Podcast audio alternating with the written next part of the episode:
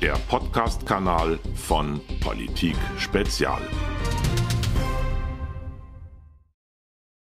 Herzlich willkommen, meine Damen und Herren. Ich begrüße heute im Gespräch oder zum Gespräch den äh, Kandidaten für die Wahl des Bundespräsidenten am 13. Februar, Professor Dr. Max Otte. Herzlich willkommen, Max. Tag, Markus. Wir führen dieses Gespräch am Freitag, dem 29. April, das nur für den Datumsstempel.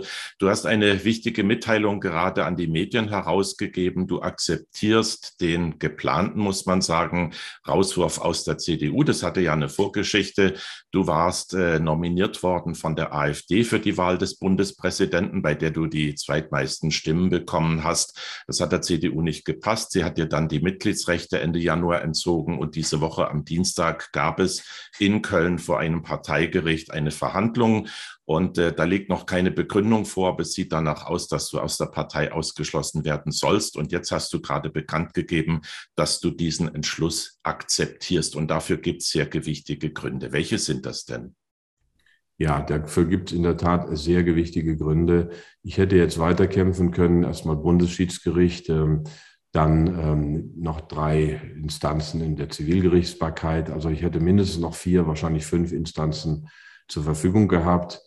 Sarrazin hat irgendwann mittendrin abgebrochen. Ich, für mich war gestern das Maß voll. Ich habe gesagt, äh, es, im Moment kann man sich wirklich nicht mehr in der CDU engagieren. Ähm, da kann man besser. Und ich gerade als ähm, jemand, der sich mit diesen Themen befasst, auch in der Öffentlichkeit als Parteiloser ähm, agieren und auch wirken. Ähm, gestern hat eben die, der Bundestag unter maßgeblicher Mitwirkung und auf Betreiben auch der CDU teilweise beschlossen, schwere Waffen an die Ukraine zu liefern. Das heizt einen Konflikt gefährlich an. Das bringt uns auch dem Atomkrieg näher, wie Olaf Scholz ja auch befürchtet hat und äh, vorher gesagt hat. Aber er ist eben eingeknickt und daran hat meine Partei wesentliche Mitschuld.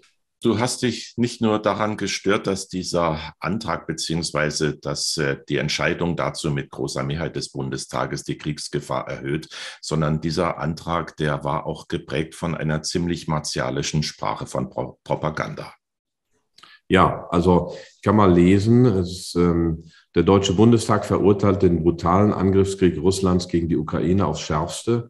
Russland bricht damit das internationale und humanitäre Völkerrecht auf eklatante Weise und versucht, die europäische Friedensordnung dauerhaft zu zerstören. So geht's los. Also so liest sich ein Kriegsantrag und so geht's auch weiter. Butcher wird erwähnt. Das müssen wir auch noch natürlich komplett aufklären, was da gelaufen ist. Vieles andere, ähm, die Dinge, die auf der ukrainischen Seite passieren und auch in den letzten Jahren passiert sind, werden nicht erwähnt. Also so ein Konflikt ist immer sehr komplex. Krieg ist immer hässlich und äh, Russland zerstört eben nicht die europäische Friedensordnung. Russland führt einen völkerrechtswidrigen Angriffskrieg. Das ist falsch. Das muss man ganz scharf verurteilen.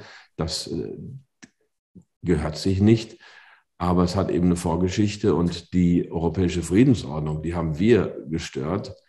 Denn äh, im Sinne Helmut Kohls und Hans-Dietrich Genschers und auch Michael Gorbatschows war das gemeinsame europäische Haus. Und das wäre eine gemeinsame Friedensordnung, unter, unter dem Dach der Organisation für Sicherheit und Zusammenarbeit gewesen, wo die Europäer, einschließlich Russland, ihr Schicksal bestimmen und außereuropäische Mächte eben nicht so dominant sind. Jetzt haben wir die NATO, die ist ganz klar US-dominiert. Die NATO ist ein Verteidigungsbündnis, aber es ist ein Kriegsbündnis und kein Friedensordnungsbündnis in dem Sinne. Sie ist ein Verteidigungsbündnis und sie richtet sich immer gegen einen Feind. Also um 2000 rum war die große Ängste, wo sind die neuen Bedrohungen, welche Feinde, welche Feinde hat die NATO jetzt, damit sie nicht auseinanderfällt. Und ähm, durch die Erweiterung der NATO musste Russland sich bedroht fühlen. Es kommt da nicht darauf an, wie wir das sehen, sondern wie Russland es sieht. Wenn da Atomraketen dann äh, kurz vor Moskau stehen, ähm, das ist eine Einkreisung, zumindest in der russischen Psyche. Ich kann das nachvollziehen irgendwo und sagen wir mal, die letzte rote Linie war im November oder im Oktober auf der Sicherheitskonferenz in München, als Zelensky dann Atomwaffen für die Ukraine forderte und die wären dann noch fünf, acht Flugminuten von Moskau weg gewesen. Und bin ja da nicht der Einzige. Ich habe das auf Twitter gepostet mit über 1200 Retweets vor einigen Wochen. 20, 30 ähm, wirklich angesehene außenpolitische Experten von Henry Kissinger über Sam Nunn, den früheren Verteidigungsminister der USA, viele, viele andere haben davor genau vor dem gewarnt, was jetzt passiert und das seit über 20 Jahren, fast 30 Jahren. Und von daher war das jetzt nicht ganz unvorhersehbar, was hier passiert. Ja, Oskar Lafontaine hat ja in dieser Woche in der Weltwoche geschrieben, dass die USA mit der Politik, die sie betreiben, verdeckt und offen Europa in einen Atomkrieg hineinzuziehen drohen, sage ich mal. Wir haben auch gestern und heute gehört, dass Spezialeinheiten aus Großbritannien und den USA verdeckt im Westen der Ukraine operieren. Wie gefährlich ist denn die Lage damit? Ja, man kann da keine Prozentzahl draufpacken, ob jetzt 20, 40, 60, 80 Prozent. Aber sie ist real. Also selbst wenn es 20 Prozent sind, und die sind es aus meiner Sicht, kann man das nicht hinnehmen, dieses Risiko. Man muss deeskalieren. Ich zitiere da Alexander Gauland nicht, weil er in der AfD ist. Ich werde ja in keine andere Partei eintreten, sondern weil er auch historisch belesen ist, auch etliche Bücher geschrieben hat. Er hat gesagt, man darf eine Großmacht nicht demütigen. Russland darf den Krieg nicht gewinnen, aber Russland darf ihn auch nicht verlieren, weil dann alle, dann gilt nichts mehr, dann wissen wir nicht, was passieren kann. Also wir müssen eine Verhandlungslösung finden und da ist Wien 1815 für eine Neuordnung Europas, wo alle dann irgendwo einbezogen waren. Auch Frankreich als besiegtes Land ist richtig und Versailles wäre das falsche Beispiel. Also wir müssen uns an einer solchen Friedensordnung orientieren. Wir müssen in die Verhandlungen eintreten. Du hast in deiner Begründung heute, die liegt ja schriftlich vor, auch den Medien jetzt haben wir ja gesagt, Gustav Heinemann erwähnt. Welche Bewandtnis hat das? Ja, Gustav Heinemann war auch mein Vorbild, falls ich zum Bundespräsidenten gewählt worden wäre, seine Amtsführung. Er war ja ähm, Mitbegründer der CDU, ist dann irgendwann ausgetreten, war in einer pazifistischen Kleinpartei, ist dann in die SPD eingetreten und hat sich aber auch sehr stark gegen die Wiederbewaffnung, vor allem gegen die atomare Wiederbewaffnung Deutschlands ausgesprochen. Er war ein Friedenspräsident, er war ein unabhängiger Kopf. Ähm, er hat natürlich auch mit Parteien so seine Auseinandersetzung gehabt, wenn seine Prinzipien nicht mehr zur Partei passten. Von daher hatte ich ihn mir als Vorbild auserkoren und ich versuche auch jetzt noch in seinem Sinne mich zu äußern. Ähm, es passt dazu, wobei das eher Zufall ist, dass unser Kölner Büro am Gustav Heinemann Ufer liegt. Mhm.